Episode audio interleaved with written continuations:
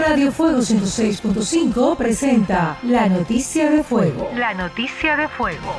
La Comisión de Justicia de la Asamblea Nacional analizó este lunes 19 de octubre el proyecto de ley para prevenir la violencia, el acoso digital y la violencia a la intimidad.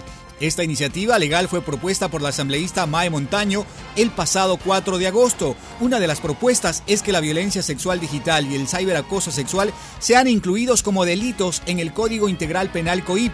Además, plantea posibles sanciones para quienes incurran en esos ilícitos. Por ejemplo, quien difunda imágenes, audios y videos con contenido sexual de una persona a través de medios tecnológicos con la finalidad de hacer daño y sin su consentimiento sería sancionado con cárcel de 1 a 4 años. Si la víctima es menor de edad o tiene discapacidad, la pena se incrementa a seis años. La pena se agravará si el delito es perpetrado por la pareja o expareja de la víctima. El ministro de Trabajo, Andrés Ich, anunció este lunes 19 de octubre que el gobierno implementará cuatro nuevas modalidades de contratación enfocadas en impulsar el empleo en el turismo para el emprendimiento, el sector productivo y el empleo joven. El funcionario informó que los acuerdos ministeriales que permitirán implementar los nuevos contratos se publicarán en los siguientes días. Sin adelantar detalles técnicos, el ministro dijo que estas medidas permitirán, por ejemplo, que los emprendedores puedan adaptarse a las necesidades actuales como jornadas por temporada.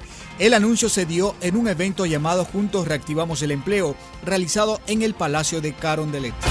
Radio Fuego 106.5 presentó La Noticia de Fuego. La Noticia de Fuego.